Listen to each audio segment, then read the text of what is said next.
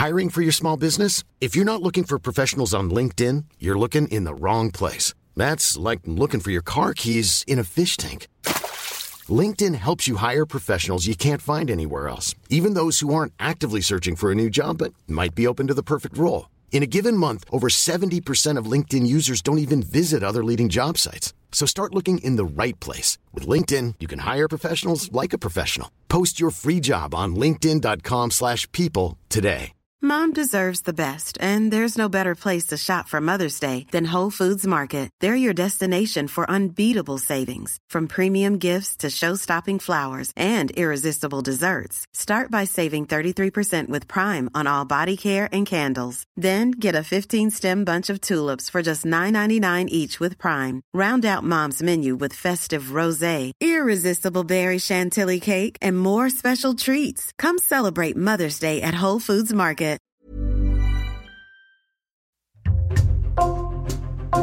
Bonjour, c'est Clara Garnier-Amouroux et vous écoutez Code Source, le podcast d'actualité du Parisien.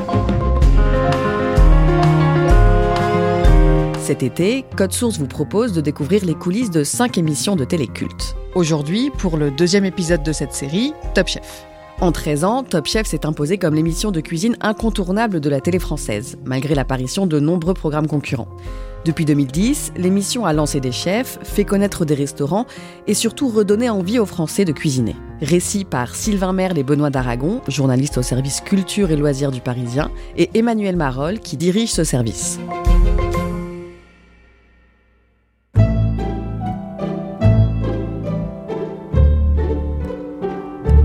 Sylvain Merle, en septembre 2022, vous assistez à la sélection des candidats en vue de la 14e saison de Top Chef. Racontez-nous comment ça se passe. On est dans un lycée hôtelier dans le 17e arrondissement. il y a une petite dizaine de candidats. C'est les derniers. Hein. Les derniers, euh, un certain nombre sont déjà euh, sélectionnés. Il faut savoir que Top Chef reçoit euh, plus d'un millier de candidatures. On fait d'abord une première sélection sur dossier et ensuite on va les tester pour voir ce qu'ils valent en cuisine, pour éviter, comme ils disent, la cuisine Instagram, c'est-à-dire trop belle mais pas bonne. On les met face au fourneau pour qu'ils sortent un plat. La première épreuve, c'était une épreuve libre, et la deuxième est imposée. Moi, j'ai assisté à la deuxième épreuve. On leur avait annoncé le thème de l'œuf, et au dernier moment, on leur dit que ce sera autre chose et que c'est surprise. C'est un peu ça, Top Chef, c'est déstabiliser les candidats pour voir ce qu'ils valent. Donc ils ont un, petit panier avec euh, un torchon dessus. Ils soulèvent le torchon, ils découvrent la pomme de terre. Euh, ce sera l'ingrédient qu'ils devront euh, sublimer en une heure. Comment est l'ambiance pendant cette sélection? L'ambiance, elle est studieuse et chacun est à son fourneau, chacun est dans sa ligne. Elle est plutôt sympathique entre les candidats. Hein. On sent pas d'animosité ou de compétition.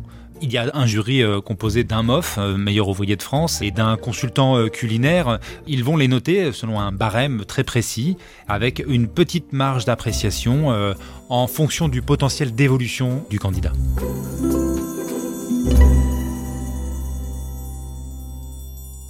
Ensemble, on va retracer l'histoire de ce concours culinaire qui fait s'affronter des chefs professionnels autour de plusieurs épreuves. Emmanuel Marolle, tout commence en 2010, quand la chaîne M6 décide d'importer le concept d'une émission américaine, déjà baptisée Top Chef, et diffusée à l'époque sur la chaîne NBC. À quoi elle ressemble cette émission là-bas? Aux États-Unis, on, on, fait de la télé avant tout, avant de faire de la cuisine. Congratulations, you are Top Chef. Donc on est vraiment dans une émission un peu de télé-réalité culinaire. Certes, ça s'appelle Top Chef. Certes, c'est avec des cuisiniers, mais en même temps, ils vivent dans un espace clos tous ensemble et il y a beaucoup de dramaturgie, beaucoup de compétition.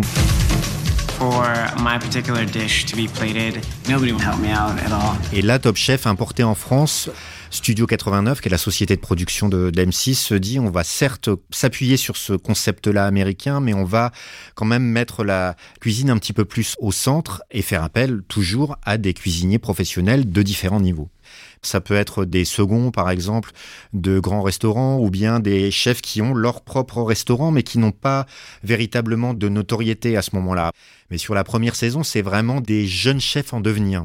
Benoît d'Aragon, les équipes de tournage commencent à filmer en janvier 2010 et quelques semaines plus tard, le 22 février, le tout premier épisode de Top Chef, présenté par Stéphane Rothenberg, est diffusé sur M6. Décrivez-nous à quoi ça ressemble à l'image. À l'image, c'est un grand loft où il y a des plans de travail. Chaque candidat a son plan de travail. Cette première saison, elle est très statique. Elle se passe beaucoup euh, dans ce grand studio. Ils ont déjà le garde-manger. Ils vont chercher leurs aliments. Les voit préparer. On se dit, waouh, ils font quand même des trucs, euh, des trucs assez exceptionnels en un temps limité. Ils ont à chaque fois voilà, quelques heures pour cuisiner un plat ou un repas complet. Ça commence maintenant. 3, 2, 1, allez-y. Les candidats ont 3 heures pour réaliser un barbecue gastronomique pour les 30 scouts du camp. Les candidats vont plus que jamais devoir se montrer débrouillards et inventifs. On sent qu'il y a une solidarité entre eux, mais la compétition elle est rude. Et je me souviens de voilà de Pierre Roger ou Romain Tichenko, euh, ils étaient très compètes et ils prenaient vraiment les épreuves euh, très au sérieux. On commence avec le premier plateau, c'est le plateau de Romain. Donc il y a une soupe froide de légumes dans le verre. Après il y a une volaille marinée au- à, la, à la moutarde et aux épices. Je suis parti sur un hamburger. Une salade de thon et maïs. Et euh, gambas et guacamole. Bon appétit, hein Il y a aussi quatre jurés qui vont goûter les plats et attribuer des notes aux candidats. Est-ce que vous pouvez nous les présenter? Le grand public les connaît pas bien. Il y a Christian Constant, euh, Thierry Marx, Guylaine Arabian et Jean-François Piège. Et en fait, ils sont euh, à la fois en admiration avec les candidats. On sent parfois qu'ils ont l'œil qui pétille et en même temps, ils leur font pas de cadeaux. Du maire général, chef Marx, votre impression sur cette épreuve qui n'est pas simple. hein? Non, C'est une, une épreuve très difficile, mais c'est aussi le travail du cuisinier de savoir s'adapter, d'analyser un produit et de l'intégrer. La cuisine, c'est un milieu exigeant et je me souviens d'un moment où, où Guylaine Arabian goûte un plat, ça lui plaît pas du tout et elle recrache ce qu'elle est en train de manger alors qu'on se dit bon, c'est quand même des apprentis chefs, ils doivent cuisiner plutôt correctement donc même si c'est pas très bon, ça doit pas être mauvais. Et non, non, ils font pas de cadeaux. Le 22 mars, Sylvain Merle, les candidats s'affrontent autour d'une épreuve qui s'appelle la guerre des restos. Qu'est-ce que c'est? C'est l'épreuve qui existe depuis le début. Les candidats doivent monter un restaurant en 48 heures. Pour cette première édition de l'épreuve, ils ont 2000 euros et ils doivent tout faire. On leur fournit un local à chaque équipe, il y a deux équipes. Ils doivent tout acheter, de quoi faire à manger, les fours, les plaques et également euh, évidemment euh, les ingrédients. Et il y a aussi un invité récurrent qui fait son apparition dès cette première saison, le chef Cyril Lignac. Cyril Lignac, que, les téléspectateurs d'M6 connaissent déjà, il a déjà euh, participé à plusieurs émissions et là, il intervient en tant que jury volant. Euh, Il y a des choses qui sont difficiles à manger. Or, le, le principe, euh, et je l'avais bien dit et répété, il faut que ce soit accessible et qu'on puisse le manger en toute simplicité. Il est présent lors de la première épreuve de chaque émission et il sera aussi présent à la finale. Le 5 avril, c'est la finale. Et il ne reste plus que quatre candidats, Romain Tichenko, Brice Morvan, Pierre Roger et Alexandre Dionisio.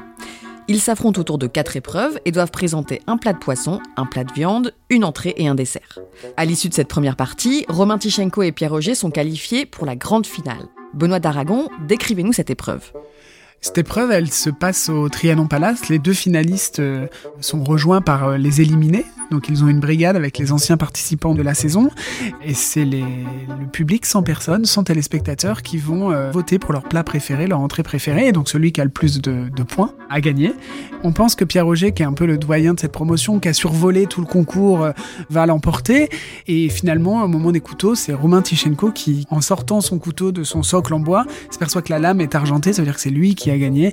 Euh, grande émotion euh, autour de ses proches. Donc c'est Romain, un des plus jeunes de la promotion, euh, qui pour le coup a beaucoup progressé tout au long de la saison, qui l'emporte. Cette première saison, elle marche bien. Oui, un énorme bouche à oreille euh, tout de suite qui fait que euh, ça dure même pas deux mois. Cette première saison de, de Top Chef, elle est assez courte, mais le bouche à oreille est énorme et donc du coup l'émission va quasiment doubler en audience entre le lancement et la finale. Et donc tout d'un coup, on se met à se faire des plateaux télé devant Top Chef.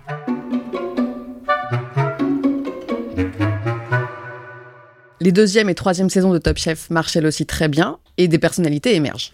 Je me souviens tout particulièrement de la troisième saison. Je pense que c'est euh, la meilleure de l'histoire de Top Chef. Pour cette troisième édition du concours, ces prodiges des fourneaux ont rivalisé d'audace et de sang-froid autour d'épreuves inédites et époustouflantes. Et il y a deux candidats qui crèvent l'écran.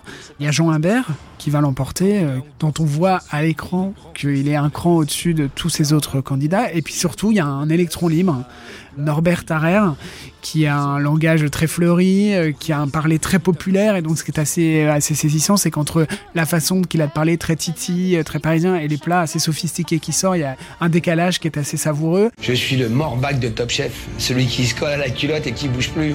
Là, il faut que je fasse comme si je faisais l'amour avec ma femme parce que j'ai aucune douceur, moi, sur le produit, là, mon pote. hein. On va pas tortiller du cul pour chier droit, on y va direct. Hein. Moi, j'ai le calfot qui claque. Ça devient euh, l'icône de l'émission qui va porter euh, et incarner le succès de ce programme. À la même période, TF1 a l'idée de lancer Masterchef. Bah, TF1 a tout de suite vu le succès de Top Chef, donc ils se disent bah nous aussi il faut qu'on lance notre émission de cuisine, c'est un bon filon. Ils vont faire un choix très différent de M6. C'est-à-dire que là où M6 a choisi de faire un concours entre des professionnels de la restauration, eux ils vont choisir des amateurs, c'est-à-dire des pères de famille, des mères de famille ou des jeunes euh, qui aiment la nourriture, qui aiment euh, cuisiner, mais c'est des amateurs. Elisabeth a 35 ans, elle est infirmière à Strasbourg. Aujourd'hui, ses rêves de vivre de sa passion pour la cuisine et de créer son propre établissement sont à portée de main. Et en fait, ça a l'air de rien, mais ça change complètement le, programme, ça change l'enjeu. L'émission va être lancée très vite, dès le mois d'août 2010, quelques mois après Top Chef. Elle va assez bien marcher, mais ça va durer beaucoup moins longtemps, ça va durer que 5 saisons, parce que très vite les audiences vont décliner, et finalement on va s'apercevoir que c'est M6 qui a gagné la, la guerre des restos et que les téléspectateurs préfèrent les professionnels aux amateurs. Lors des saisons suivantes, les équipes de Top Chef rivalisent de créativité et proposent des épreuves inédites, comme celle de la boîte noire. Cette semaine, dans Top Chef, une épreuve légendaire attend les candidats. C'est impossible C'est la boîte noire, plus redoutable que jamais. Sylvain Merle, en quoi ça consiste? Alors la boîte noire, elle apparaît en saison 3. Il s'agit pour les candidats d'entrer dans une pièce où tout est obscur, totalement obscur, où on y voit goutte. Et au milieu de la pièce, il y a une assiette avec un plat. Ils vont devoir le goûter en étant privés du sens de la vue uniquement, donc avec le goût, l'odorat, le toucher. Ils doivent déterminer ce qu'il y a dans l'assiette, comment ça a été fait, et euh, le challenge, c'est de reproduire cette assiette. En 2013, c'est la cinquième saison de Top Chef. La production met le paquet et décide de filmer les épreuves dans des décors grandioses, dans des châteaux, des abbayes, et elle va jusqu'à installer les candidats dans une nacelle à 50 mètres au-dessus du sol. Cette année-là, parmi les 14 chefs en compétition, 4 candidats sont d'anciens participants, et deux d'entre eux se retrouvent en finale. Il y a euh, 10 candidats des saisons précédentes qui s'affrontent sur le, premier épisode. Puis après, ils en gardent que 4 à l'arrivée. Et on en retrouve deux en finale. Pierre Auger, effectivement. Et puis Noémie Onia, euh, qui était en saison 3. Et pour la petite histoire, euh, dont le couple est né quasiment devant les caméras de Top Chef, puisque son compagnon Quentin Bourdi avait participé à la saison suivante. Comment réagissent les téléspectateurs? Pour certains, ils sont sans doute un petit peu partagés parce qu'il y a à la fois du neuf et du moins neuf dans cette euh, saison. Il y a du neuf parce qu'il y a des nouveaux candidats de fait, et puis il y a du moins neuf parce qu'il y a des candidats qui sont déjà venus. Alors même si l'émission a évolué au fil des saisons, celui qui revient pour la deuxième fois, bah, il est un petit peu plus familiarisé à l'exercice et à la gestion de cette fameuse pression. C'est Pierre Auger, déjà finaliste de la saison 1 donc, qui remporte cette cinquième édition. Contrairement aux autres années, il ne gagne pas les 100 000 euros des premières éditions, mais un pourcentage de cette somme qui correspond au nombre de votes qu'il a obtenu. Emmanuel Marolle, les audiences de la saison 5 sont en berne. Oui, c'est un peu plus compliqué à ce moment-là. Alors euh, peut-être euh, justement lié au fait qu'il y a eu beaucoup, beaucoup d'anciens candidats qui sont revenus. Peut-être aussi on est à la cinquième saison. En télé, ça arrive. On est peut-être euh, à la fin d'un cycle avec un jury qu'on commence à connaître, dont on connaît un petit peu les, les habitudes, les façons de réagir, etc. Et puis il y a aussi la concurrence. C'est-à-dire qu'en quelques années, il y a eu énormément, énormément d'émissions liées à la cuisine. Un cuisinier français au Mexique, forcément, J'ai ingéré du piment. ils lui font le coup du piment. Qui sera le prochain grand pâtissier? L'une des plus grandes compétitions professionnelles de pâtisserie est de retour. C'est la grande rentrée du meilleur pâtissier. La meilleure boulangerie de France, nouvelle saison, lundi prochain sur M6. Les émissions de cuisine à la télé, euh, on le vend en poupe, certes, mais forcément, quand il y a euh, des nouveautés qui arrivent, bah, c'est parfois les anciens concepts qui en pâtissent. On voit par exemple au démarrage de la cinquième saison de Top Chef que l'émission perd euh, 500 000 téléspectateurs et 4 points de part d'audience. Globalement, les audiences se tassent et qu'il est peut-être temps de changer un certain nombre de choses. L'année suivante, Top Chef décide de changer son fusil d'épaule. Au lieu de tout axer sur la compétition, les épreuves se recentrent sur la cuisine.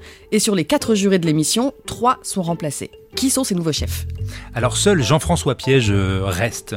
Arrive Hélène Darroze, Michel Saran, des chefs étoilés, reconnus dans la haute gastronomie française, et Philippe Etchebest, également euh, étoilé, meilleur ouvrier de France, et que les téléspectateurs de M6 connaissent bien pour euh, être le chef de Cauchemar en cuisine, celui qui vient pousser des coups de gueule dans les cuisines quand ça se passe mal.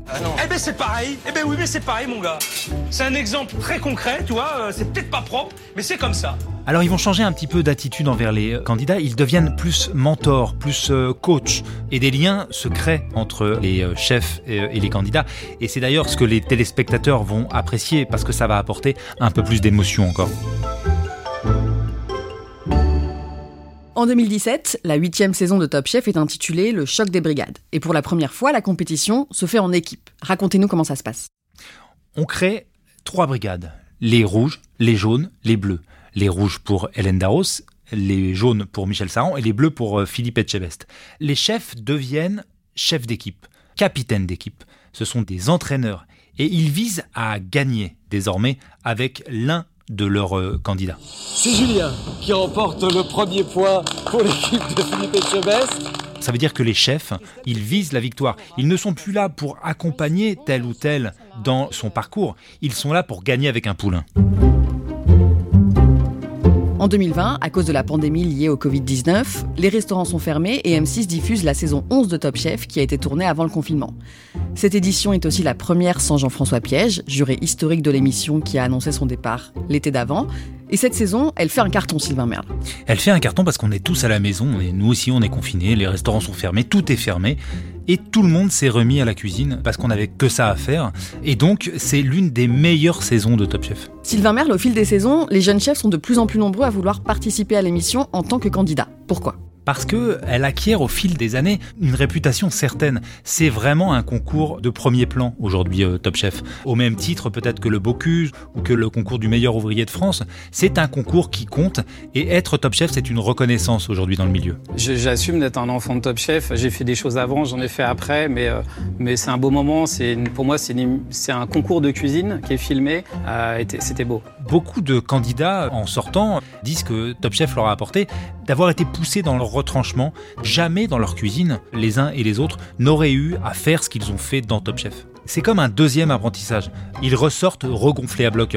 Ils ressortent en ayant la sensation d'avoir appris encore énormément de choses, et notamment sur eux-mêmes. Top Chef invite aussi régulièrement des chefs étoilés pour encadrer certaines épreuves. Il y a des habitués d'ailleurs, il y a Pierre Gagnère qui vient très souvent, et pour les candidats, euh, c'est une vraie aubaine de pouvoir rencontrer ces chefs illustres, et de plus en plus les chefs étoilés acceptent de venir, parce que l'image de Top Chef aujourd'hui est excellente. C'est un concours d'excellence, et on y trouve la crème de la gastronomie mondial.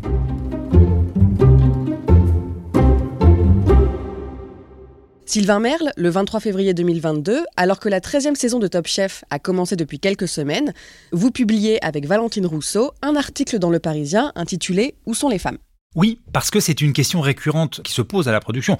Les femmes, elles sont en général 3, 4 sur 15, 16 candidats. C'est une proportion qui interroge aujourd'hui, à notre époque, ce que la production répond, c'est que c'est le reflet de ce qui se passe dans la profession. Ce que Hélène Darroze nous avait répondu quand on l'a interrogée sur ce point, c'est-à-dire qu'aujourd'hui, il y a autant de femmes dans les cuisines en proportion que ce qu'il y a sur le plateau de Top Chef.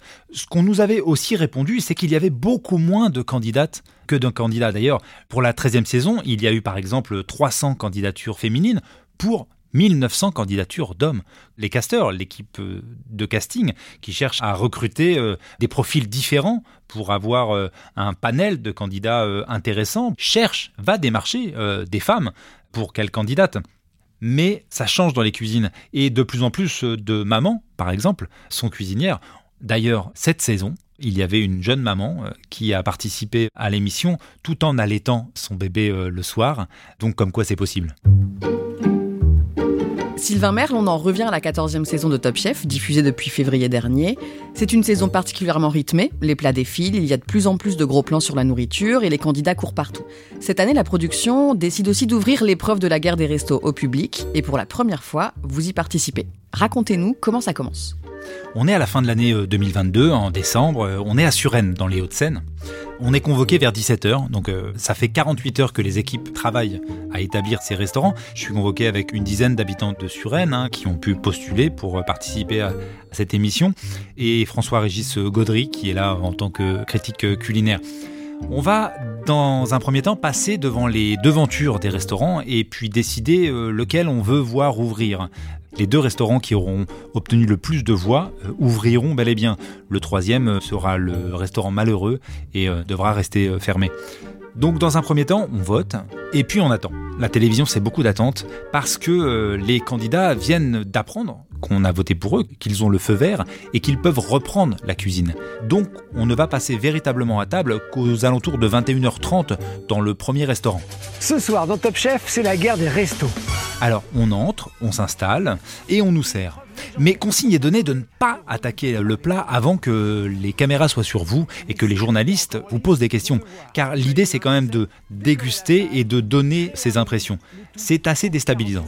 C'est très, très peu sucré. Très peu sucré.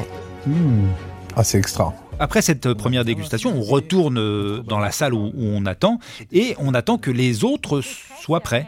Et là, on va passer à table aux alentours de minuit. On n'a plus trop faim. Et donc c'est un grand plat qu'on dépose au milieu de la table. On se sert euh, nous-mêmes euh, avec la louche. On ne sait pas trop à quoi s'attendre, mais pourtant on va dévorer ce qui nous est présenté sur la table parce que c'est excellent. Amenez vos bols. Ah, carrément, ah ouais. Alors on a un velouté de moule incroyable. Ce qui est quand même super, c'est que c'est mousseux. Suit une épaule d'agneau euh, confite euh, au four et un, un gratin dauphinois euh, à tomber. Mais j'ai jamais mangé un truc aussi bon. hein. Ah bah ouais, tu tu tu t'es quand même fait l'épaule entière. On a déjà mangé, on n'a plus très faim et pourtant on va se resservir plusieurs fois. En dessert, une île flottante immense, comme j'en ai rarement vu. Mais là, c'est pas une île, c'est un continent quoi. Et elle flotte, hein. Ce sont des plats très classiques, et c'était l'idée. Ce restaurant s'appelait À table, mais réalisé d'une manière somptueuse. Vous votez pour qui finalement? Bah, je vote pour ce restaurant-là. Je vote pour le restaurant qui nous a donné le plus de plaisir. Le premier restaurant, c'était un restaurant qui jouait sur un concept, qui a cherché à s'amuser. C'était amusant. C'était pas totalement abouti. Là, c'était juste rassurant, c'était bon, c'était gourmand. On s'est léché les babines et on est ressorti là, la, la peau du ventre bien tendue. Moi, je vois la tête de. Ouais, je pense qu'on est mal. Réponse maintenant. Quelques jours après, vous apprenez de qui était ce restaurant. Oui, parce que depuis le début, on se posait la question, mais où sont les chefs? D'habitude, dans la guerre des restos, les chefs aussi dégustent. Et là, on ne les a pas vus. Et pour cause. Les chefs de brigade, ils étaient dans la cuisine et le deuxième restaurant dans lequel on a mangé, à table, était tenu par Glenn Viel, par Philippe Etchebest et par Paul Perret. Emmanuel Marolle, après 14 saisons, Top Chef a réussi à démocratiser la gastronomie, mais l'émission a aussi encouragé beaucoup de téléspectateurs à se mettre eux-mêmes à la cuisine. On est dans une période où euh, je pense que les gens s'interrogent beaucoup sur euh, ce qu'ils font dans la vie, sur leur rapport au travail, sur euh, leur activité professionnelle. Et boum, une émission comme celle-là peut créer de vraies vocations, c'est-à-dire des gens qui ont vraiment envie de se lancer dans la cuisine ou l'envie de s'améliorer dans la cuisine. Je pense qu'il y a beaucoup de Français qui ont amélioré leur façon de cuisiner euh, à travers cette émission et se sont vraiment dit que même à leur petit niveau, dans leur petite cuisine, ils pouvaient faire des choses ambitieuses à leur niveau, mais ambitieuses.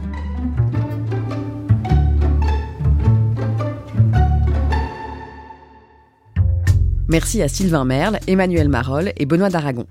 Cet épisode de Code Source a été produit par Julia Paré, Emma Jacob, Raphaël Pueyo et Thibault Lambert. Réalisation Pierre Chaffanjon.